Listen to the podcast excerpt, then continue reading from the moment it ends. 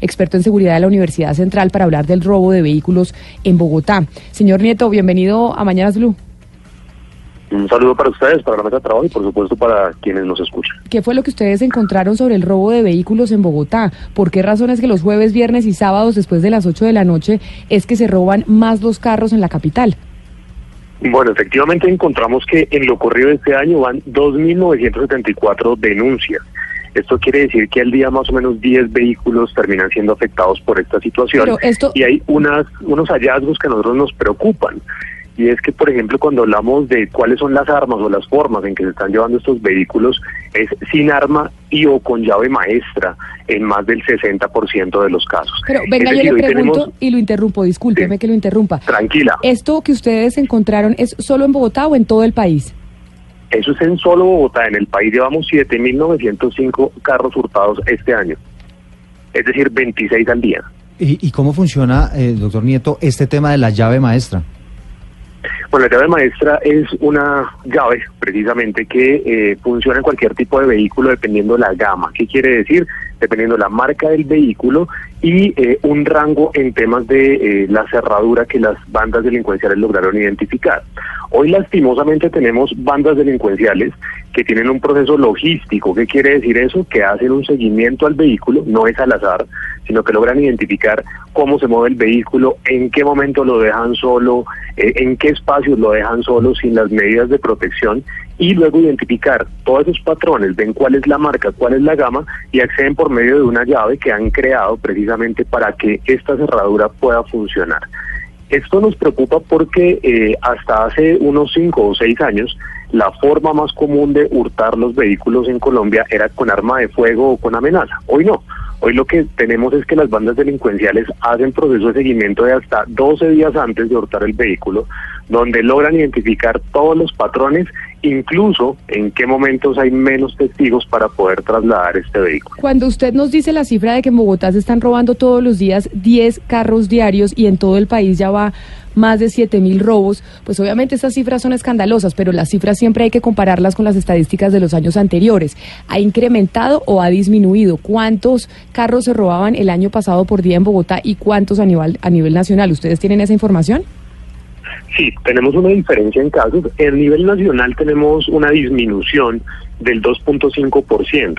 Es muy baja porque pues el 2.5% frente a 7.000, 8.000 casos pues es absolutamente nada.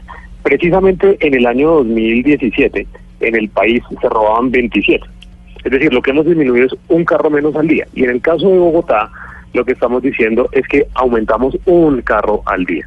Hay unas ciudades que tienen los picos. La ciudad donde más hurtan vehículos es Bogotá, luego le sigue Cali eh, y luego le sigue Medellín. Cali con cuatro carros al día, Medellín con dos. ¿Y, es, ¿Y alguna recomendación que se le pueda hacer al ciudadano? Pues evidentemente esto es responsabilidad de las autoridades. ¿Cómo combatir la llave maestra? Sí, pues ¿qué puede hacer uno? Porque estas cifras obviamente en el resto del país pues disminuyó un vehículo eh, el hurto, pero en Bogotá aumentó. ¿Qué, ¿Cuál es la recomendación que le pueden dar a ustedes al ciudadano?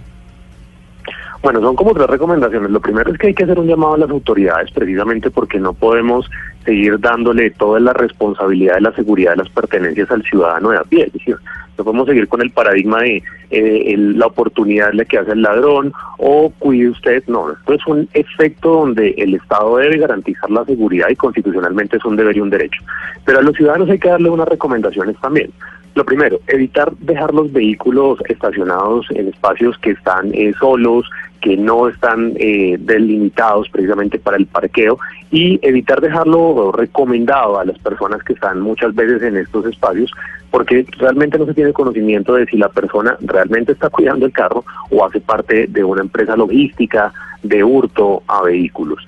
Eh, lo siguiente es qué hacemos con la llave maestra. Mire, lastimosamente los sistemas de cerraduras de los vehículos particularmente de gama media y de gama baja, no tienen unas cerraduras de alto nivel de, seguridad. ¿Esto qué quiere decir? Que desde con un gancho en adelante pueden abrir ese tipo de vehículos. Estamos hablando de los vehículos que están por debajo del valor comercial nuevo de los 37 millones 500 mil pesos. ¿Ahí qué podríamos hacer? Podrían llevarse a concesionarios autorizados para reforzar este tipo de cerraduras y hoy tenemos unos sistemas satelitales con diferentes eh, servicios que le permitirían usted rastrear el, el carro en caso que sea movilizado sin la autorización. Incluso hoy tenemos aplicaciones que se pueden descargar y conectar desde el teléfono celular para dejar inservible el sistema electrónico del carro en el caso que este se lo lleguen a robar. Entonces, sencillamente por medio de un botón se apaga todo el sistema electrónico y el carro se apaga y quedaría ahí quieto. Lo siguiente es hacer el reporte inmediato a las autoridades en el caso que el carro se haya perdido. Muchas veces las personas esperan eh, más de 12 horas para hacer el reporte y las primeras cuatro horas son fundamentales para encontrar un carro. ¿Y, si ha pasado que se encuentran, doctor Nieto, que si usted eh, denuncia y hace el reporte en las primeras cuatro horas, ¿existe la posibilidad de que usted le encuentre en su carro? Sí, tenemos, y aquí hay que hacer un reconocimiento a la policía porque de cada 10 reportes que se hacen, si el usuario, el dueño, el ciudadano eh, logra reportar antes de las de las cuatro horas, hay una posibilidad de hasta el 76% que aparezca. ¿Por qué toca dentro de las primeras cuatro horas? Porque estos vehículos se dan en tres situaciones. Uno, se esconden rápidamente en propiedades, parqueaderos y demás para que sea más difícil rastrear. Dos, eh, se eliminan inmediatamente placas para que las cámaras de seguridad y videovigilancia no rastreen por dónde se están movilizando. Y la última es que entran en las primeras cuatro horas a los famosos deshuesaderos, donde los quitan, las quitan las partes, motor y demás, y pues ahí es mucho más difícil encontrarlo porque pues ya estamos hablando de partes y no del vehículo en total. Pues señor Andrés Nieto, experto en seguridad de la Universidad Central, muchas gracias por haber estado con nosotros en Mañanas Blue y habernos dado esos tips para evitar, o por lo menos pues para tener nosotros también, Eduardo, una serie de mecanismos para defendernos y que no nos roben el carro, que tras de que la mayoría de nosotros lo sacamos con un crédito y que se lo roben, queda uno sin el carro y, con el crédito. Exacto. 11 de la mañana, 59 minutos. Muchísimas gracias, señor Nieto. A ustedes, gracias por la invitación.